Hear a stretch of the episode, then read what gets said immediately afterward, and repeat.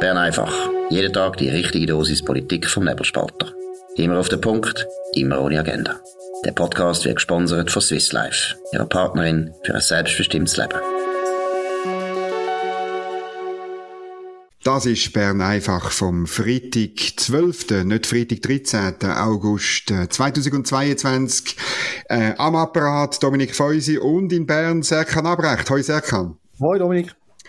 Jawohl, wie immer bei Bern einfach die wichtigsten zwei, drei Themen auch im Sommerloch direkt auf euch Ohr. Wir fangen an mit einer Meldung im Schweizteil von Tamedia. Noch nie staute sich der Verkehr vor dem Gotthard länger.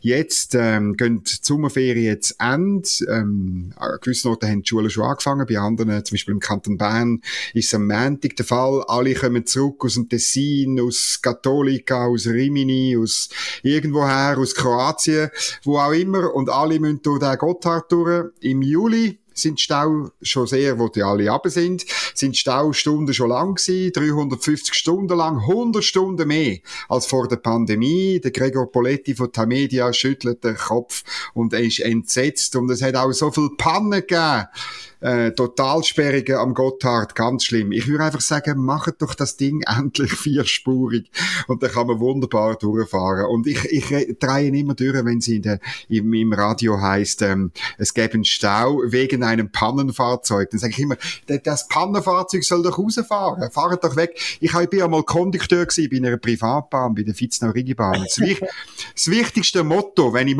wenn im Tunnel etwas passiert, äh, ich habe eine Prüfung gemacht beim Bundesamt für Verkehr, das wichtigste Motto, wenn etwas im Tunnel verkehrt ist, rausfahren, rausfahren, rausfahren. Und das gilt auch für Pannenfahrzeuge im Gotthard. Fahren einfach raus, lönt den Weg frei, es kommt alles gut. Was hast du zum Thema Stau beizutragen?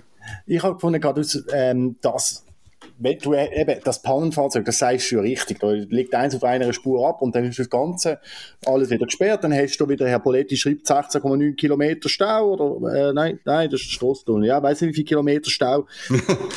Baus einfach aus, das hure Ding, dann hast du das Problem nicht mehr, dann läuft das auch flüssiger, natürlich kostet das wieder Geld, aber das will ja niemand. Das, das, also niemand. Autofahrer wollen das, aber in der Presse oder bei der Media möchte man ja nicht, dass man den Individualverkehr noch weiter fördert und die Infrastruktur weiter ausbaut. Das ist ja, das wäre ja eine Sauerei.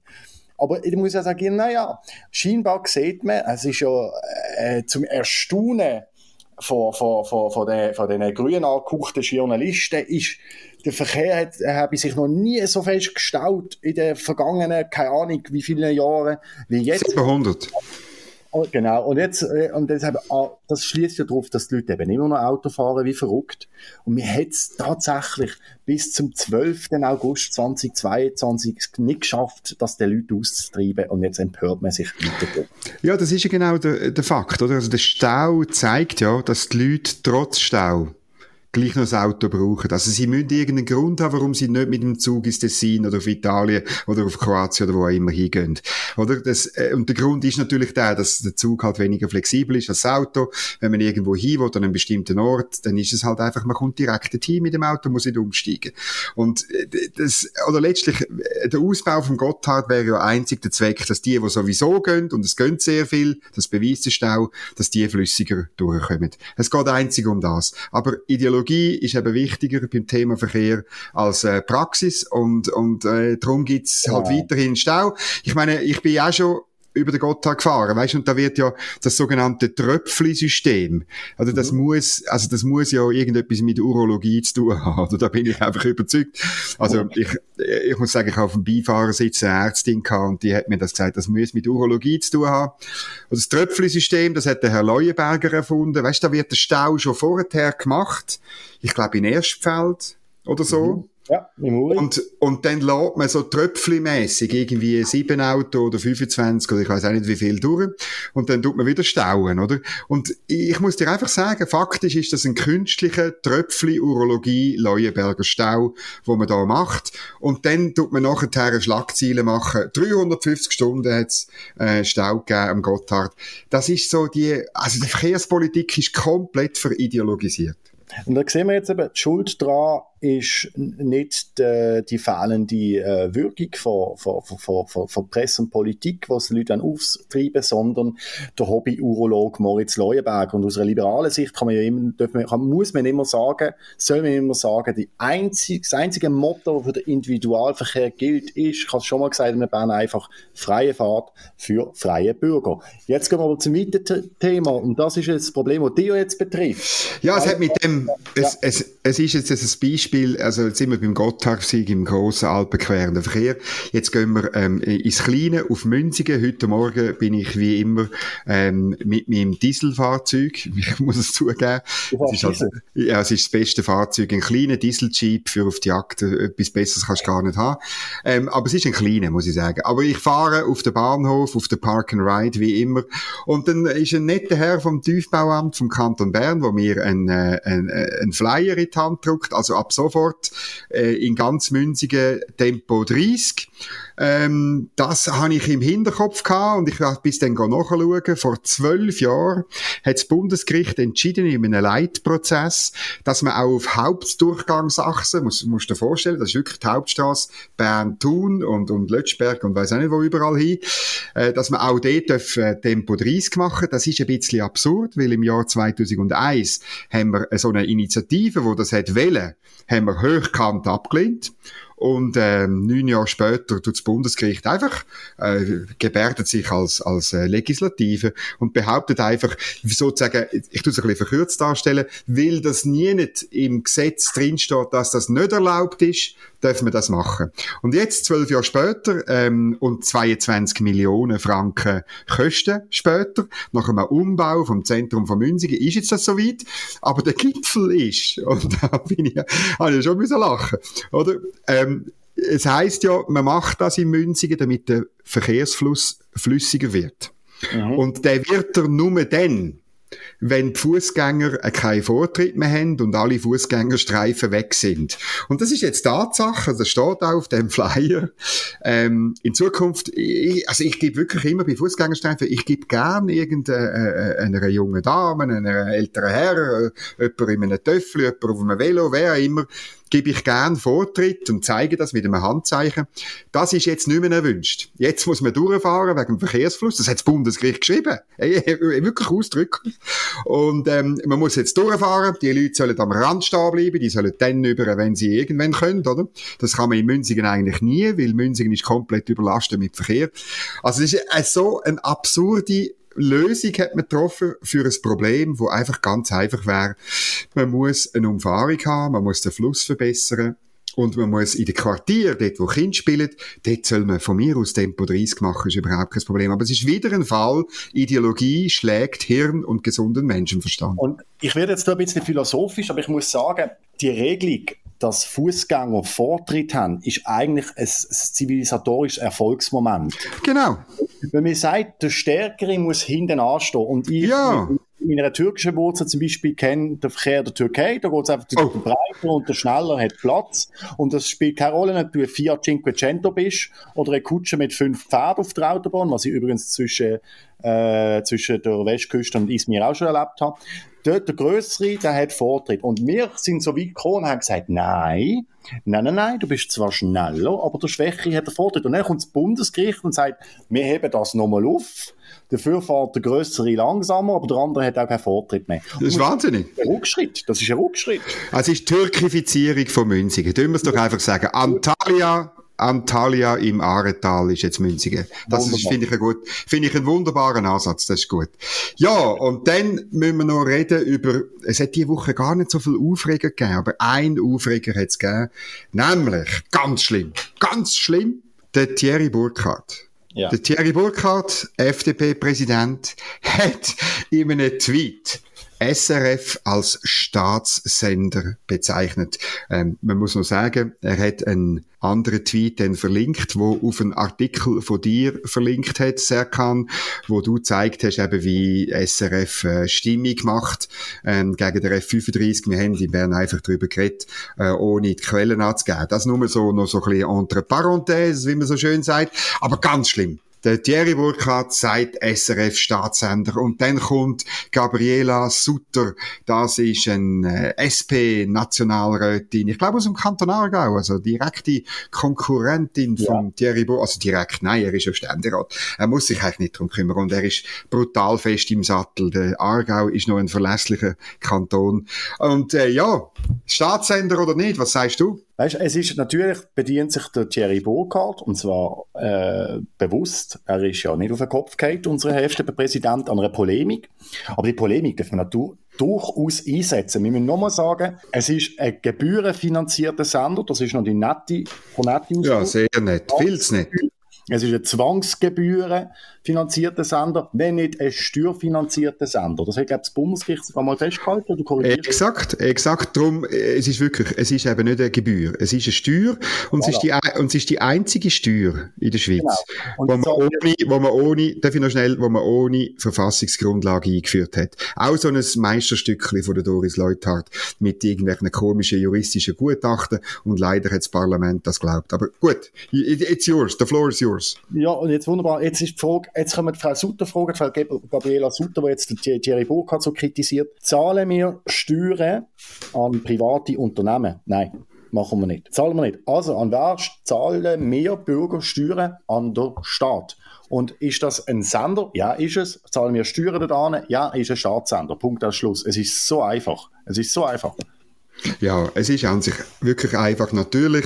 Es ist richtig, äh, rein die Rechtsform ist, äh, ist, ist, ist keine staatliche Abteilung und so. Oder man macht das dann clever, man findet eine juristische Lösung, dass es nicht ein, ein, ein Bundesbeamtenabteilung ist. Und ich will auch betonen, es gibt hervorragende Journalisten dort. Es ist ein, ein, äh, ein, ein, ein letztlich haben sie ein Auftrag, ein, äh, mit der, auch mit der Verfassung und mit der Konzession ähm, dargelegten Auftrag. Aber äh, es ist, glaube allen klar, vermutlich sogar der Gabriela Sutter, wenn sie es äh, off the record, wenn sie würdest fragen, dass SRF ein Problem hat. Und zwar haben sie ein Problem mit mangelnder Vielfalt auf der Redaktion. Sie sind linksgrün tendenziell in die Richtung ähm, orientiert. Sie haben dort auch ihr Netzwerk, sie werden dort äh, gefüttert. Ähm, das kann mal sein vom Alain Berset, das kann sein von, von anderen Leuten. Ähm, das spielt an sich jetzt im Detail gar nicht so eine Rolle. Das ist auch richtig, man muss mit allen reden, aber es ist ganz klar, dass man in dem Betrieb eine Schlagseite hat. Und die interessante Frage ist ja, ob die Chefs von SRF nicht irgendwann zur Überzeugung kommen. Houston, we have a problem. Und dann könnte man sie auch ändern. Man könnte für mehr Vielfalt sorgen, für mehr Sachlichkeit. Man könnte genauer überprüfen, dass man nicht wie diese Woche passi passiert davor redet, dass die Reform von der Verrechnungssteuer 5 Milliarden kostet, was komplett Bullshit ist. Und vielleicht tut man dann etwas unternehmen, ich wünsche mir eigentlich, dass SRF etwas unternehmen für mehr Vielfalt, für mehr Sachlichkeit, für mehr Zurückhaltung, wenn es um ähm, ideologische Geschäfte geht. Mehr Information, weniger Meinung. Das wäre eigentlich die Aufgabe von einem öffentlichen Sender. Und wenn der Thierry Burkhardt das Wort Staatssender braucht, dann ist das natürlich eine Provokation. Aber es ist eben leider nicht ganz falsch und es ist selber eingebrockt. Die Mediensteuer ist eingeführt worden auf Druck von den Lobbyisten von der SAG. Äh, drum dürfen wir Staatssender, Staatssender, Staatssender. Man darf es noch 700 Mal sagen. Das sehe ich auch so. Und vor allem äh, spricht es nicht für Frau Gabriela Sutter, weil sie setzt sich wieder einmal mehr nicht mit dem Inhalt auseinander. Von dem Natürlich nicht. Setzt, sondern einfach hängt sich ein Wort auf. Gehen wir auch noch nach, zu einer Provokation. Eine Provokation ist vor kürzlich in China basiert. Da ist äh, Nancy Pelosi nach Taiwan gereist und hat für ein kleines ähm, diplomatisches Erdbeben gesorgt. Mittlerweile ist es so, dass ähm, der Joe Biden ähm, offenbar mit dem äh, Xi Jinping, mit dem, äh, mit dem Diktator von China, ich nenne jetzt einfach so, ähm, telefoniert hat und man das gelöst hat und äh, Xi Jinping ähm, gesagt hat, wir wollen, wir wollen ja nicht eskalieren. Gut, bei den Chinesen muss man immer aufpassen, was ich sage. Ich würde sie nicht bei baren Münzen nehmen. Finde ich aber irgendwo noch, noch, noch lustig. Da hast du eine 82-jährige Politikerin, ähm, wo irgendwo anreist auf, auf, auf die letzten politischen Tage hin, eine diplomatische kleine Krise auslöst, unter anderem senile muss es dann wieder aufräumen. Einmal die 82-Jährige und einmal der 79-jährige Staatspräsident. Ein bisschen schmunzeln. Ja, aber ich, also schmunzeln ist, ist okay, aber ich muss dir einfach sagen, ich will eigentlich nicht, dass er groß, also man kann ja schon miteinander telefonieren, das ist nie schlecht, aber wichtiger wäre, er würde ähm, nicht nur ein ähm, Flugzeugträger, der USS Ronald Reagan in die Region schicken, lieber zwei oder drei und er soll auch noch ein paar Atom-U-Boote den Taiwanesen schicken. Nein, ähm, bei den Chinesen ist wie mit den Russen das einzige, was funktioniert, ist Abschreckung. Telefonieren ist so ein bisschen ähm, äh, das Riese auf der Schwarzwälder Torte. Das finden wir gut telefonieren, aber entscheidend ist, was man auf dem Schlachtfeld, ich nenne es jetzt halt leider so, weil faktisch ist das dort längstens ein kalter Krieg, was man dort macht. Und es kommt darauf an, dass man die Chinesen überzeugt, dass sie gefälligst ihre ähm, Armee, ihre Marine und so weiter dort lassen, wo sie hingehört, nämlich in die Kaserne und in die Häfen und in die Beizen und so. Und dort tun sie ein bisschen Nudelsuppen essen, das wird wunderbar. Und dann haben wir Friede, Freude, Eier Eier, Eierkuchen oder wie der Latiner sagt, Pax Gaudium Placenta Ovorum und dann kommt das gut.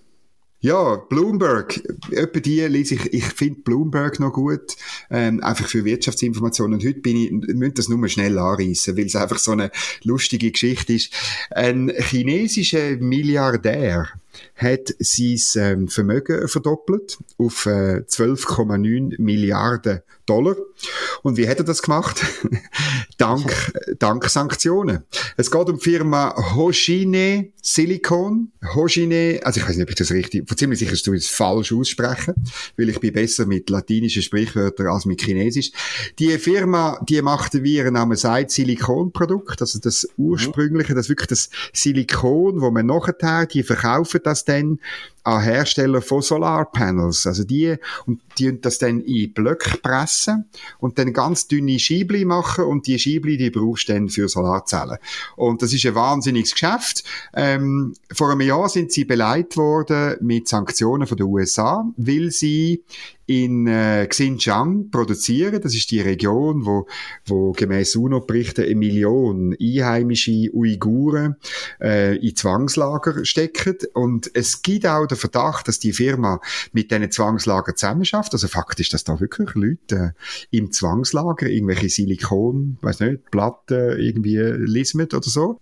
Äh, in einem zweiten Programm sind sie auch dabei, also wo es um Umsiedlung geht von Chinesen aus armen Regionen in die Städte. Also es ist so richtig eine grusige Firma. Trotz der Sanktionen, so muss man sagen, machen sie ein riesiges Geschäft, weil überall Solarpanels bestellt werden.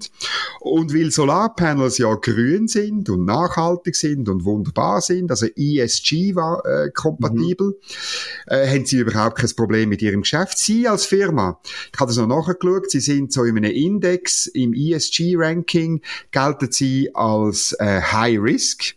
Aber das kümmert die Firma nicht, oder? Also das High Risk bei den Rankings heißt, dass zum Beispiel Nationalbank oder äh, andere Banken, wo sich ohne gesetzlichen Auftrag ähm, verpflichtet haben, die ESG-Kriterien einzuhalten, die investieren dort nicht. Aber das, das, das betrifft ja die Firma nicht, weil die, die Eigentümer, eine Firma Luo übrigens, deren ist ja das Schießen gleich. Sie macht ja das Geschäft, sie ist jetzt 13 Milliarden schwer, oder? Ähm, aber wichtig ist ja, dass sie ihre, ihre Silikon können weiterverkaufen können. Und die Firmen, die Silikon ab abkaufen, die sind natürlich super grün und super nachhaltig und super ESG, oder? Die sind in dieser Taxonomie von der EU zoberst oben und top und wir wollen noch mehr Silikon und noch mehr Solarpanels, oder? Dass da irgendwelche Uiguren vermutlich in Zwangslager für irgendeinen Drecklohn irgendwie für die, für die äh, Firma äh, schaffen, das interessiert dann in Europa nicht mehr, weil von dem weiß man nicht mehr. Und das ist so ein bisschen die, die Heuchlerei mit diesen ESG-Kriterien, mit diesen Taxonomien, mit diesen, mit diesen Ratings von irgendwelchen Büroleuten, irgendwelchen Regulierungs- oder NGO-Büro, da dreht es mir einfach den Magen um. Und als ich das gesehen heute Morgen, habe ich gewusst, ich muss schnell in Bern einfach drüber reden. Was sagst du dazu? Ich finde, ich habe eine Frage dadurch. Wir haben ja schon mal darüber geschwätzt, über, über die Wirksamkeit und äh, die Effizienz von Sanktionen. Und ähm, du, du weißt, ich habe ein bisschen eine andere Meinung als du, aber wir sehen es im Fall von Russland ja schon, wir sehen es jetzt im Fall von der, von der nennen wir es so, der Drecksfirma in China und äh, eine Drecksfirma wegen ihrem dreckigen Geschäft, dass es eben hinten rausgeht. Jetzt ist aber meine Frage, was macht man denn? Eben, der, der Mann heißt ja Lu, Luo Liguo, ich, eben, ich werde es ja wahrscheinlich auch falsch aussprechen, wo das, wo, wo das Ganze führt. Und der profitiert noch mehr durch die Sanktionen. Jetzt ist die Frage, was ist denn eigentlich die Lösung?